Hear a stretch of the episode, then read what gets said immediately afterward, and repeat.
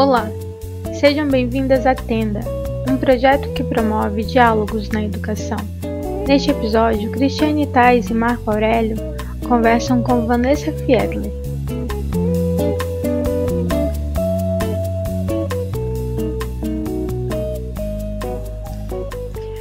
Então, hoje a gente vai conversar com a Vanessa, essa amiga muito querida. Ela é formada em pedagogia, tem pós-graduação em gestão, supervisão e orientação escolar.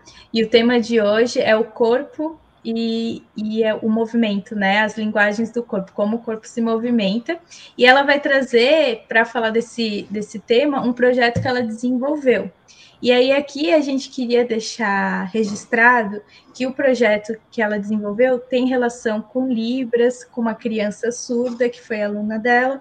E aí dessa forma a gente queria se desculpar por não ter tido tempo de ter uma intérprete, tanto para essa live quanto para todas as outras. E a gente reconhece a necessidade dessa acessibilidade. Então, a gente queria dizer que depois que essa live ficar salva, tem a possibilidade no YouTube de uma ferramenta de legenda, tanto para essa quanto para todas as outras lives que a gente já fez e que a gente irá fazer. Então, boa noite, Vanessa. Obrigada por estar participando conosco.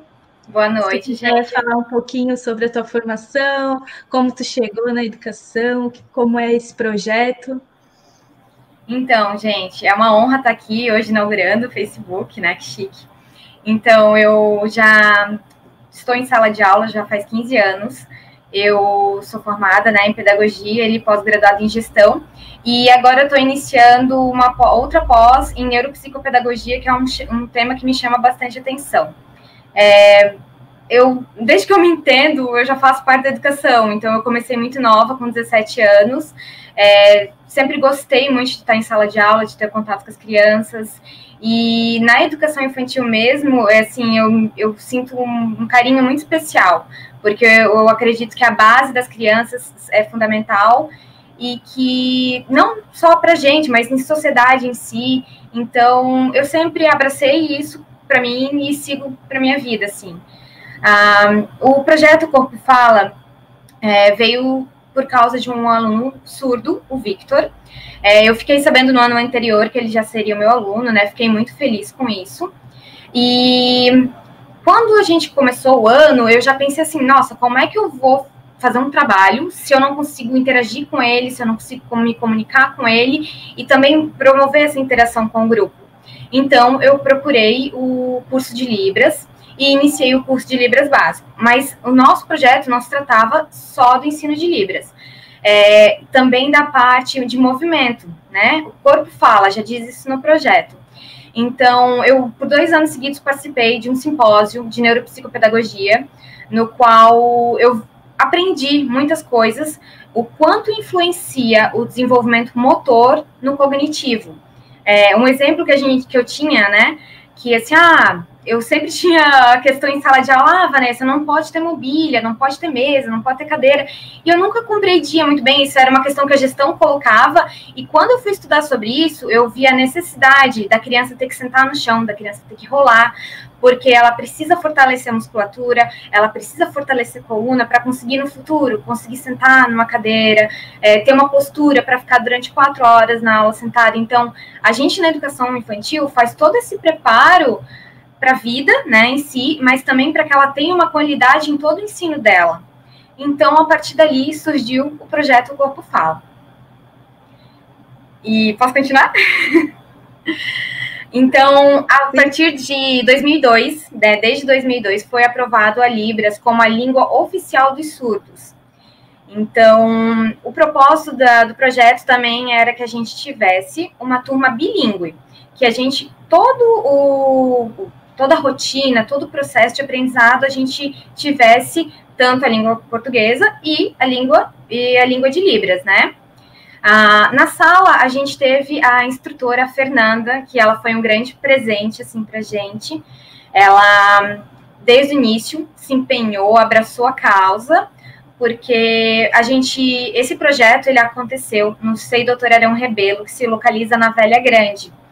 E a gente sabe que naquela região as famílias inicialmente não tiveram uma participação assim muito grande, né? E desde então, assim, eu vi muito empenho das famílias, eles valorizavam muito o que, que as crianças levavam para casa, comentavam, ó, oh, professora, hoje ele fez esse sinal para mim, hoje ele comentou tal coisa. Então, essa participação foi muito legal deles. E também uma coisa que eu aprendi foi que ela, é, que a gente recebeu, foi uma instrutora porque até da educação infantil, até o primeiro ano, segundo ano, acompanha a criança surda uma instrutora. Porque além dela ensinar Libras, ela vai dar a, ajudar a criar a identidade dessa criança. Ela vai a, trazer a cultura surda para ela. E depois, a partir do segundo, terceiro ano, depende do nível de alfabetização da criança, entra o intérprete, que ele vai traduzir o que o professor fala para o aluno daí, né? Então, a Fernanda sempre foi muito participativa. É, todo o material que a gente tinha dentro de sala de aula, seja uma música, uma parlenda, algo que a gente fosse apresentar, ela gravava os vídeos e encaminhava para o CEMEA. O CEMEA é o Centro Municipal de Educação Alternativa, que faz parte, é um órgão do município, né? E que ele se localiza na rua Humberto de Campos, aqui em Blumenau. É bem interessante para vocês conhecerem ele. Tanto que eles que fazem todo o acompanhamento em sala de aula com a gente. Eles foram lá, eles fizeram visitação, eles acompanharam uma aula minha. Então, todo o processo eles estão fazendo parte.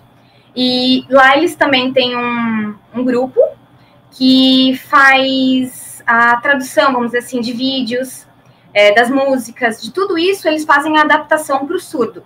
Então, o professor que quiser, né, ter sua aula adaptada, tem que entrar em contato com o CEMEA.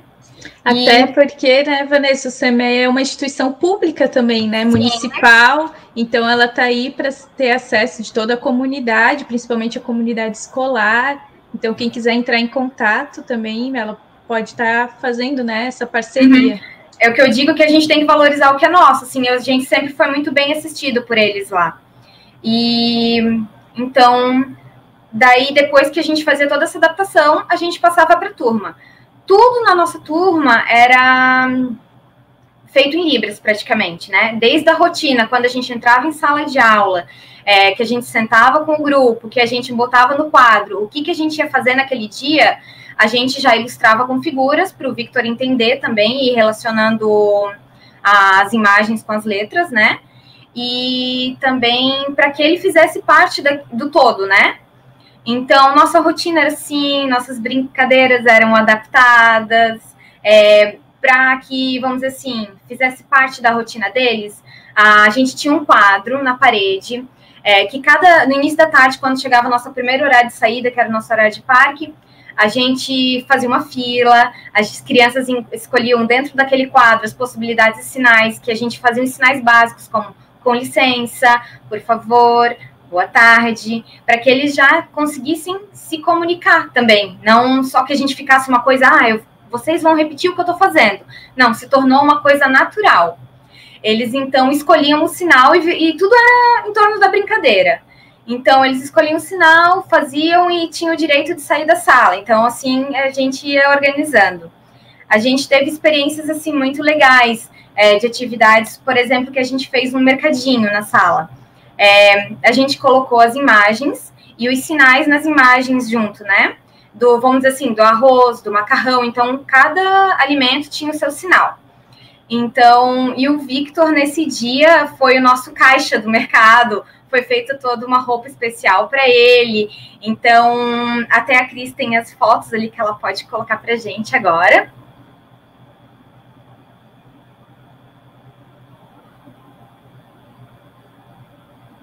a gente vê na cara dele assim a felicidade, né, de estar participando daquele momento.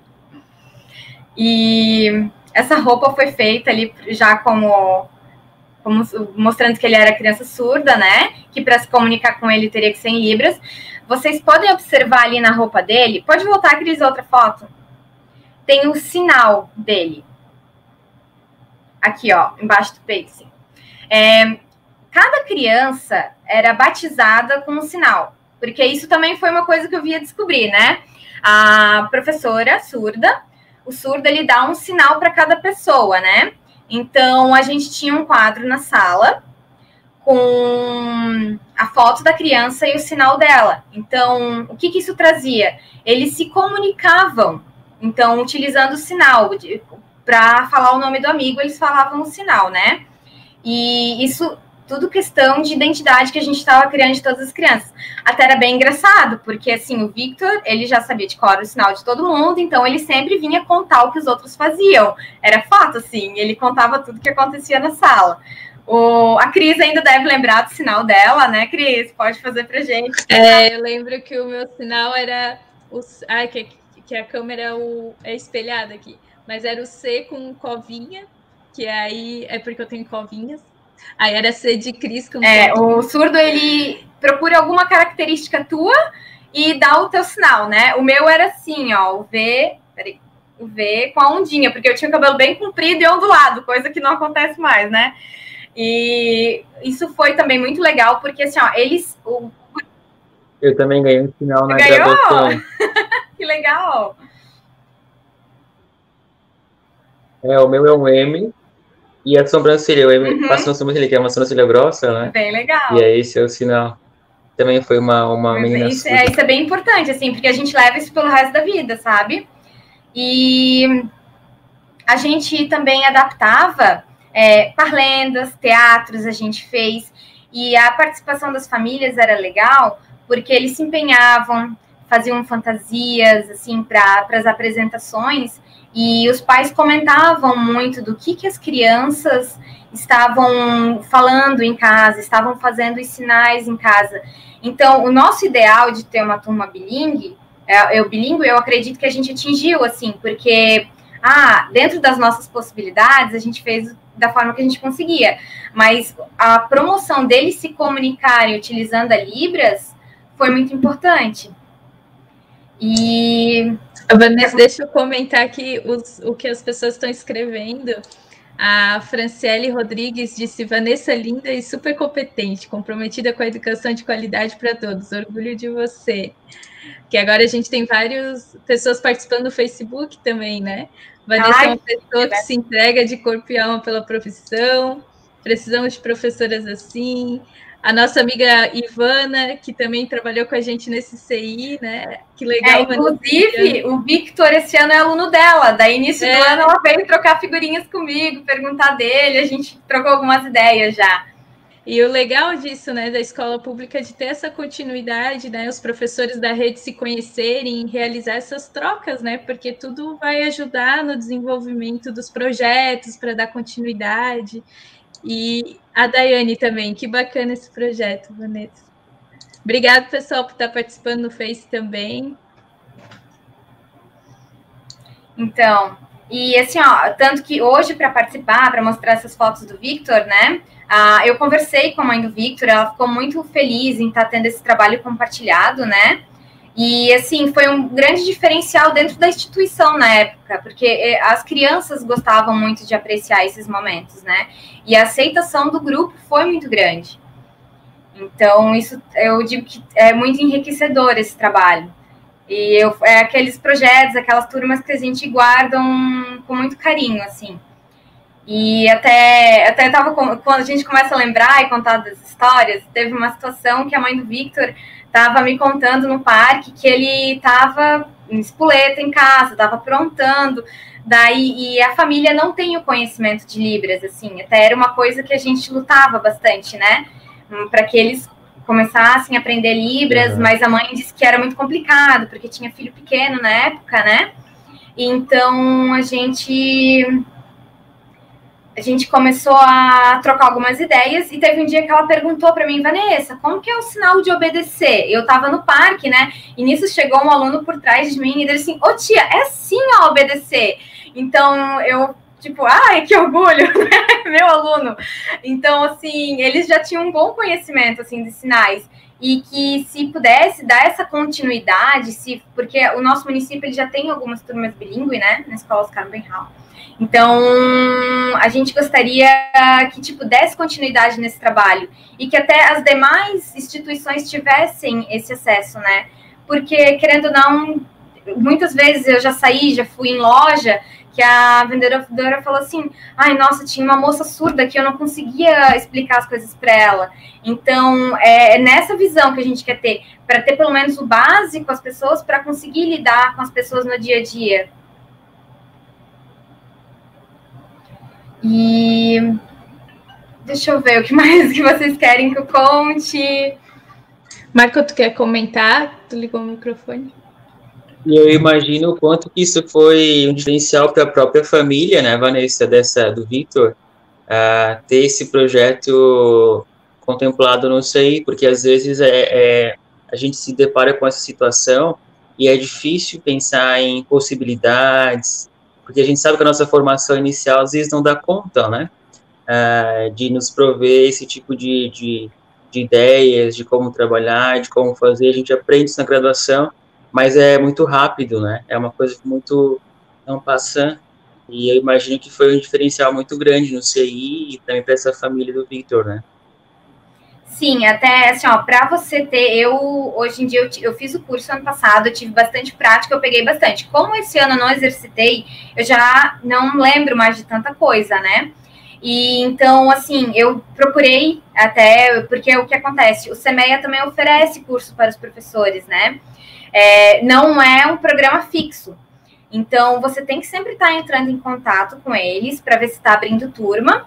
E porque eles precisam de demanda de aluno e professor disponível para dar os cursos, né? Então, até quando antes de fazer a live, entrei em contato com eles até para falar que a gente ia falar sobre esse assunto. E daí ela falou: não, é sempre importante estar tá entrando em contato para ver se está abrindo turma, para estar tá cursando, porque eu fiz por investimento próprio, porque eu queria aprender, né? Então, é bem importante também para que quem queira ter esse aprendizado, o nosso município também oferece isso.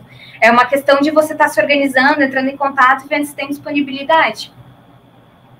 Vanessa, a, gente, a Carla comentou aqui, né, que a gente percebeu a real inclusão tão necessária, né? Que o projeto ele deu a, a visão prática mesmo, né? De que a inclusão é possível e que ela é necessária, como tu falou, não só para a escola, né? Mas para viver em sociedade, quando a gente vai encontrar com outras pessoas, conhecer, ter pessoas surdas no nosso vínculo de amigos, porque às vezes isso não acontece por falta dessa acessibilidade com a língua de sinais, né? A, a Ivana também colocou, né, que o processo de Libras é muito importante e que a Fernanda, né, que é a instrutora do, do Vitor na época, que ela é muito maravilhosa. Um beijo, Fernanda. Sim. É, porque a Fernanda, assim, olha, tudo que eu falava de vamos fazer isso, ela já se empenhava, para te ver, ela fez roupa, ela criava ambientes para ele, a gente tinha tudo adaptado, desde o calendário, tudo adaptado em sala de aula para ele, sabe? Então, tudo muito visual. Então, para estar tá estimulando ele, e porque a nossa preocupação também é que ele aprenda a língua portuguesa. A nossa apresentação, a, é, a nossa importância da turma aprender Libras, sim, muito grande, mas também dele ter o aprendizado da língua portuguesa, porque o número de surdos alfabetizados é bem baixo. Então, é, a gente tem que equilibrar ali as importâncias dos dois, né? E também de mostrar para os outros da, da turma uh, essa importância, porque a gente sabe que a, que a infância é uma fase que fica muito marcado, né? E quantos adultos que a gente tem hoje no Brasil, talvez nunca vão passar pela cabeça deles que existem uh, né, um colega que às vezes não ouve, ou que, não, que existe um outro tipo de linguagem. Acho que isso que é importante, né? Para os outros também estarem em contato. E até recentemente a gente aí teve uma, uma tentativa de, de voltar algumas coisas na educação, algumas coisas com as pessoas, ah, os PCDs, né, as pessoas com deficiência, ah, ou seja, que deveriam ter uma, uma educação apartada da escola, uma educação né, que, não, que não contemplasse essa interação, e a gente percebe mesmo um retrocesso na sociedade nesse sentido, né, Vanessa? Então, eu queria saber de ti, que, que mudou para ti enquanto educadora após essa experiência? Porque foi uma experiência muito forte, né? Foi algo que, um projeto que teve muitos bons resultados e certamente te marcou. E antes tu falavas que tu tá fazendo uma pós em, em neurociência, é isso, né? Neuropsicopedagogia. E queria saber um pouquinho mais de ti, como é que estão os teus, os teus estudos atualmente, o que tu tens pensado. Uhum. Não, é, é, é, essa linha é uma linha que me interessa muito, funcionamento do cérebro é uma coisa incrível, né? Então eu estou buscando isso agora, tô dando, vou começar agora, ainda esse mês, após. É, e, mas já era um assunto que eu vinha estudando antes, né? Porque gerava grande interesse. E essa experiência para mim foi assim, uma mulher muito rica, porque eu vi também a valorização dos profissionais da instituição, eu vi as pessoas querendo aprender junto comigo e junto com o Victor, eu vi assim, a mãe dele falava que ele tinha muita alegria de ir para o CI, porque eu, ele estava sendo muito valorizado lá dentro. Então, eu via as crianças é, se comunicando com ele, buscando se comunicar, ou quando eles não sabiam, eles iam até mim e eles perguntavam, prof, como é que eu falo isso para ele em Libras? Então, o interesse deles foi uma coisa natural e foi uma coisa muito gostosa de participar. E eu sou a favor da inclusão, sim, né? Já trabalhei com crianças autistas, já trabalhei com Down, e eu sei que eles podem estar em sala de aula, só que, claro, a gente tem que ter preparo para isso, a gente tem que ter uma estrutura física para isso, né? Porque a gente sabe que um autista muitas vezes não vai conseguir ficar dentro de sala de aula, vai ter que ter teve uns momentos que ele vai ter que sair, porque alguma coisa vai incomodar ele. A gente sabe que um surdo precisa de um material adaptado, como o nosso SEMEA oferece, vai ter que ter a instrutora ali no início para estar tá conseguindo, vamos dizer assim, deixar ele mais seguro daquele momento. Porque o que eu via com o Victor, é, por mais que eu soubesse um pouco de Libras e eu conseguisse me comunicar com ele, ele sempre buscava a Fernanda para estar tá falando comigo, porque ele se sentia igual a ela, seguro com ela, né? Então, essa. Eu sei dessa necessidade que a gente tem. Se a gente tem estrutura, se a gente tem estudo, estudo a gente consegue fazer a inclusão com certeza. Isso é, até fica né, como um, um, uma sugestão né, para que, de fato, haja políticas públicas cada vez mais inclusivas, e não, como o Marco disse, de tentar segregar, né, porque a sociedade ela é múltipla e diversa, e a gente tem que aprender a conviver com essa diversidade, com a diferença, e é através dessa diferença que a gente também se constitui enquanto sujeito, né? Eu percebendo o outro que eu me vejo também como subjetividade, como identidade. E a Dani até comentou, né, para compartilhar as experiências de teatros e brincadeiras. Vocês, a gente realizava muito teatro lá Sim. no CI, né, Vanessa? E como foi essa adaptação, né, das histórias dos teatros para a contação de história em libras? É, porque a gente pegava os textos, né, adaptava para os sinais, daí é, tem histórias que eram mais simples, mas histórias um pouco mais complexas, passava pelo SEMEA, porque toda adaptação de material passa por eles, e daí a gente aplicava com as crianças e eles adoravam esses momentos. E a gente não via assim, ah, porque é em Libras eles não vão gostar, ou porque é diferente as falas. Não, sempre participaram de todos. A Cris também uma vez fez um teatro em Libras, né, Cris? É, acho que foi eu não lembro a história agora, mas também participou. Então, era uma prática que a nosso SEI já tinha. Em todos os momentos a gente estava adaptando para que eles participassem e era prazeroso para todo mundo, assim. E o que eu percebo é que, assim, ó, desde a infância, se eles conseguirem conviver com essa diferença, o respeito entre o outro, quando eles se tornarem adultos, eles vão ter, assim, uma consciência disso, né? De uma consciência com o outro, a consciência da, da necessidade dos outros, e tá ajudando em si, de forma geral, a sociedade, porque quando você convive com o que é diferente desde a infância, você se acostuma com isso. E na verdade não é tão diferente assim, né? É que a gente fica colocando dificuldade no, no processo, quando a, gente, quando a gente começa a perceber, é algo simples mas a gente está tão mergulhado num status quo, num status de, de, de conformidade com o jeito como as, como, como as coisas estão, que parece muito difícil, né?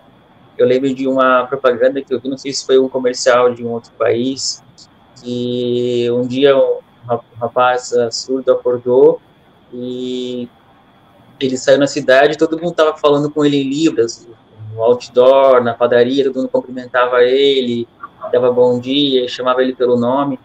Como aquilo fez diferença na vida dele, né? Porque ele deixa de ser alguém que está invisível, porque se, sem a linguagem se torna meio que invisível, né? Ou a tua presença não é notada, você não se, você não se afirma sobre a realidade social. Então, ele deixa de ser alguém invisível e passa a ser visto, ele se reconhece socialmente. Eu acho que isso que é mais importante para as nossas crianças, para o Victor, né? Tu falavas o quanto foi o quanto a família comentava que foi importante para ele, que ele se sentia reconhecido, ele se sentia vivo. Eu acho que essa é a potência da inclusão, com que essas pessoas possam se sentirem vivas, né? Dizer não, eu faço parte desse grupo, eu faço parte dessa escola, os meus colegas me, me ouvem, os meus colegas me entendem. Isso é muito importante para a constituição que a gente chama ser humano, né? E começa nessa, começa por aí mesmo, com esses projetos. Né? Posso dizer que eu fiquei muito feliz em ter participado desse ano, né? Eu gostaria, assim, ó, se eu tivesse a possibilidade de ter continuado no ano seguinte com ele, teria continuado. E, mas assim, tenho certeza que vou estar sempre aberta, né, para as próximas crianças que vierem. Tanto que, assim, esse ano, não sei que eu trabalho, tem uma criança surda. É, quando a criança entrou, eu já fui lá pedir para minha chefe, só que ela não era da mesma idade da minha turma, então eu não pude ficar com ela, mas já me ofereci para o próximo ano, né? Se caso eu possa atendê-lo no próximo ano, vai ser um grande prazer. E que, assim, que mais professores tenham esses conhecimentos, né? E eu digo que quando a gente tem uma criança, vamos dizer, que é dita especial em sala de aula, é, que a gente precisa do apoio também, é que quando a gente precisa de um laudo, é, vamos dizer assim, se o poder público até conseguisse ser mais ágil nesses momentos, para a gente em sala de aula ajudaria muito, porque o que acontece? Quando a gente sabe com o que, que a gente está lidando em sala de aula, a gente estuda para isso e a gente vai buscar as formas de estar tá atendendo a criança da forma que ela precisa ser atendida. Então, é, envolve, além do trabalho em sala de aula, envolve muitas outras coisas, assim, sabe? Mas eu digo que a nossa educação pública em Blumenau, pelo menos não sei que eu sempre, não sei que eu trabalhava e que eu estou agora, a gente presta uma qualidade muito grande para eles. Até porque, né, o trabalho da professora de educação infantil, ela vai além, né, do, da, da relação só com as crianças naquele momento, né? Ela tem a pesquisa, tem o planejamento, tem a leitura, tem o estudo, que muitas vezes isso fica meio que invisível, né? Quando a gente está mostrando as práticas, muita coisa ela só é possível porque a gente tem esse tempo para estudar, né? Que, que a gente quer muito que continue como hora atividade e também que tenha uma estrutura para isso acontecer, né? Que a gente possa ter acesso a esses materiais, a essa legislação, a esses cursos, como tu falou, né? Que no começo tu também não entendia, a gente sai, que nem o Marco comentou, a gente sai da graduação às vezes muito inexperiente, Cru, né? É muito cru e a prática, com certeza, é a, a complemento né, da nossa formação, mas essa prática ela tem que tá, continuar atrelada aos estudos, né? E para isso a gente precisa dessa, desse material, desses contatos e dessa rede de apoio, de trocas de experiências, né? E, é como a, a Ivana colocou, né, um respeito mútuo. Eu lembro muito da, de uma imagem do Francisco Tonucci, que ele desenha várias crianças no parque, no quintal, numa uma árvore, e aí ele pergunta qual dessas é surda. Você não consegue perceber, porque de fato na infância as linguagens, como mesmo o teu tema traz, né, o corpo ele fala de muitas formas e, e a linguagem é um do, das, da, dos conceitos que a gente trabalha na educação infantil, né? As linguagens e as brincadeiras, os eixos, né? E, e de fato, se você leva isso em consideração, todas as crianças elas vão se expressar de formas diferentes. Então, é, é, é muita sensibilidade do professor também, né? Ter acesso a esses, esses conceitos e essa forma de, de lidar com o planejamento.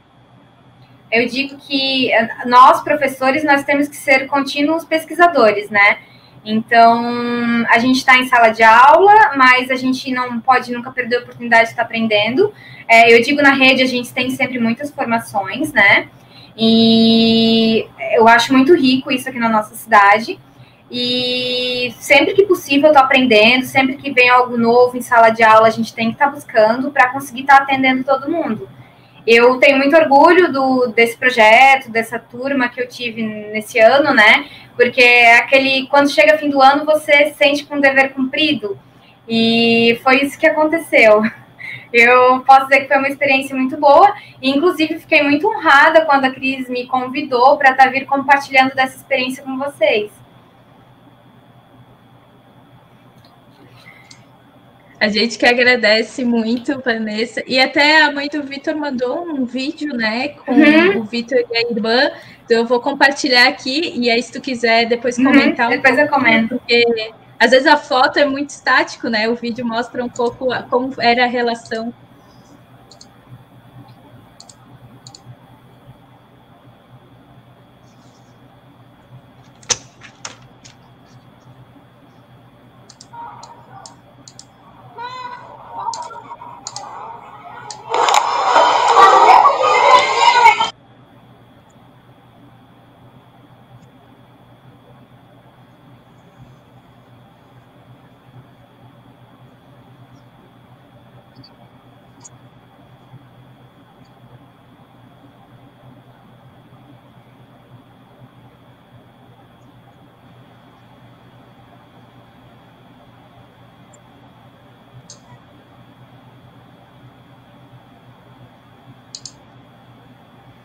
Então, essa é a irmã do Victor, ela também tem, é, tem deficiência auditiva, né? E ela adorava ir na nossa sala. ela estudava na sala ao lado.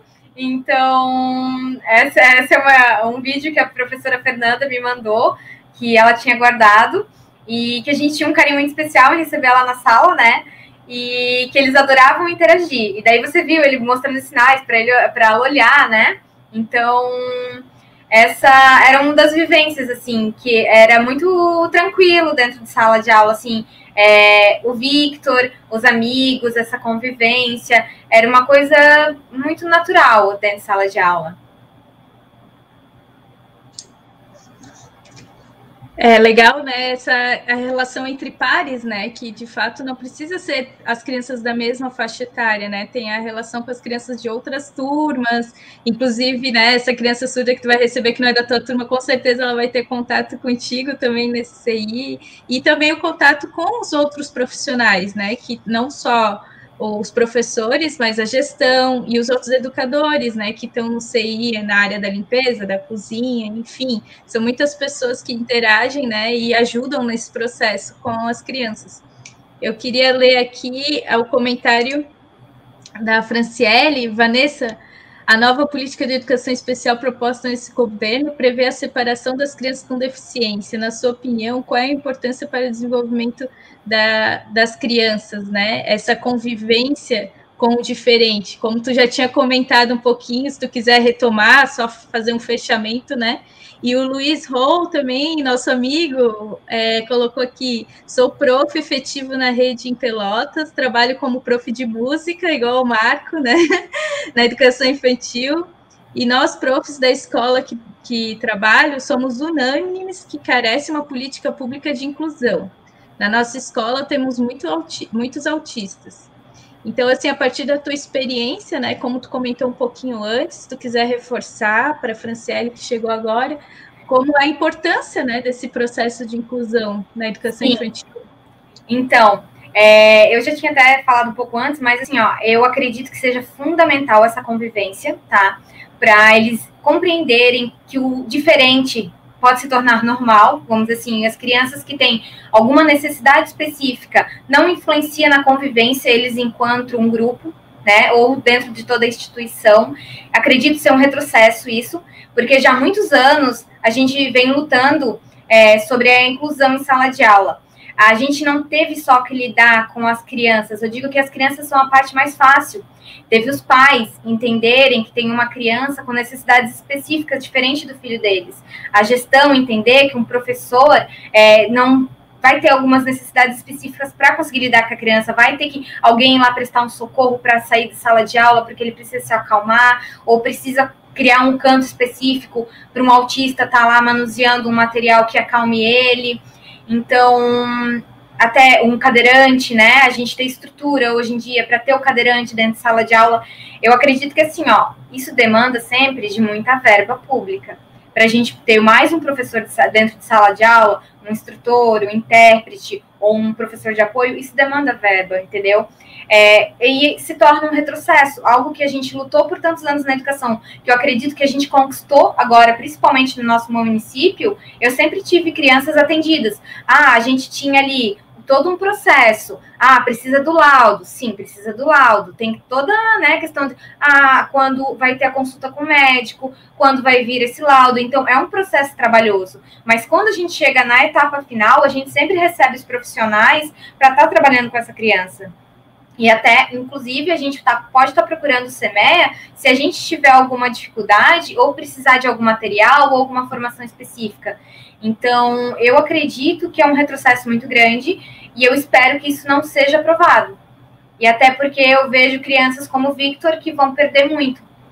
Porque eu via ele como igual, todos tratavam ele como igual dentro de sala de aula.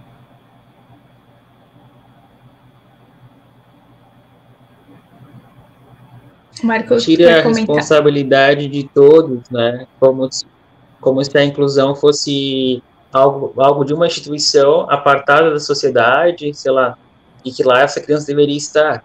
E é justamente isso que tu comentas. Acho que a inclusão é uma questão que todos nós devemos pensar e trabalhar para que ela seja ampliada. Ou seja, numa escola, a inclusão não é só da professora Vanessa que tem esse projeto, mas é da direção, é da coordenação, é dos outros professores, é dos estudantes, também de quem trabalha na, na limpeza do local, na cozinha, né? É quando todo mundo se une que essa inclusão ela se torna possível e não apartando essa essa criança desse desse espaço. Acho que isso também é interessante notar assim, né? Quando todo mundo está junto pensando uma, em algo em algo, aquilo vai acontecendo, né? Vai se tornando possível e não afastando as pessoas dos lugares, né? Não só as pessoas com com surdez, mas entre outras outras outras deficiências, né?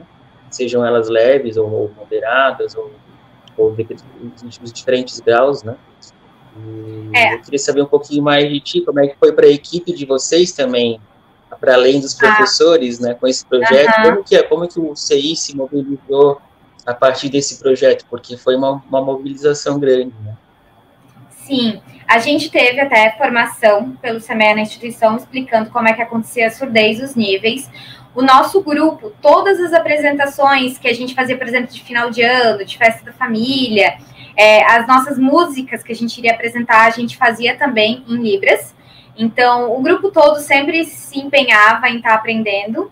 É, e eu digo que a comunidade escolar somos todos nós, né? Como tu falou, é a limpeza, é os pais, é, tudo isso também faz parte da inclusão se a família não tiver o empenho, a vontade que a criança seja bem acolhida naquele espaço, que participe realmente, ela não vai acontecer efetivamente, sabe?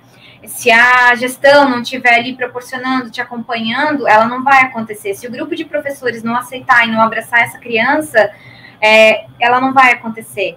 É, eu digo porque eu já trabalho com crianças autistas, já trabalhei há alguns anos, e eu sofri bastante por ter profissionais, né, professores que não aceitavam ter a criança em sala de aula, que não entendiam que aquilo poderia ser possível, e que com o tempo, com o trabalho, com o esforço, a gente viu a evolução das crianças, sabe? Então, isso que eu digo que é o mais enriquecedor, a ver o quanto eles evoluíram e que hoje eles fazem, têm uma vida vamos dizer assim, buscando normalidade como todos nós.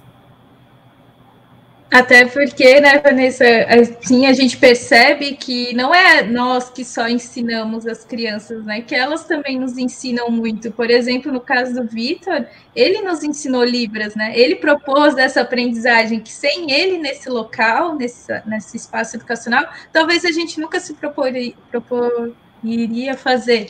Então, eu acho que não ver é, as deficiências como algo de incapacidade, mas pelo contrário, de potencialidade, porque cada um, na sua diferença, independente de qual seja, se é surdez, se é motora, se é cognitiva, ou até eu tenho dificuldade, às vezes, de matemática, que nem a gente discutiu com a Sarai ontem, são inúmeras dificuldades que todo mundo tem, em certa área ou não.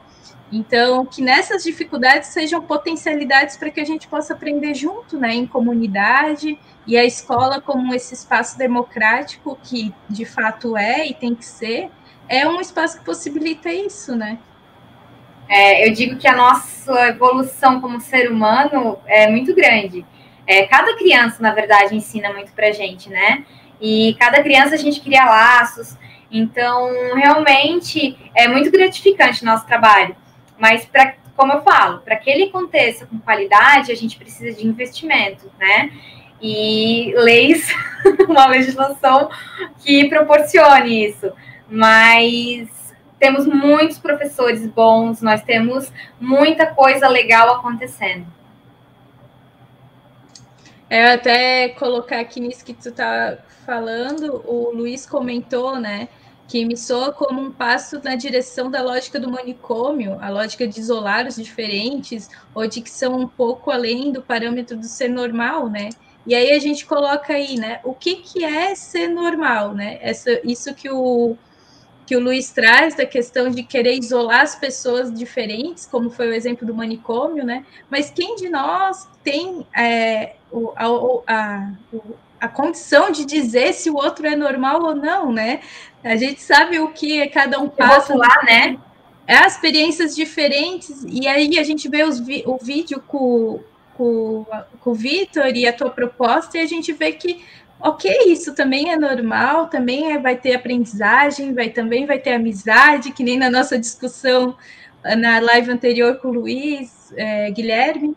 Então, a, a, as possibilidades que a gente dá é que vai potencializar essas experiências, essas vivências, principalmente na educação, né? E a gente percebe o quanto que esse isolamento, o que já causou na humanidade, né? se a gente for pensar nas épocas que a gente tinha manicômios e tudo mais, quantas pessoas sofriam nesses lugares, né?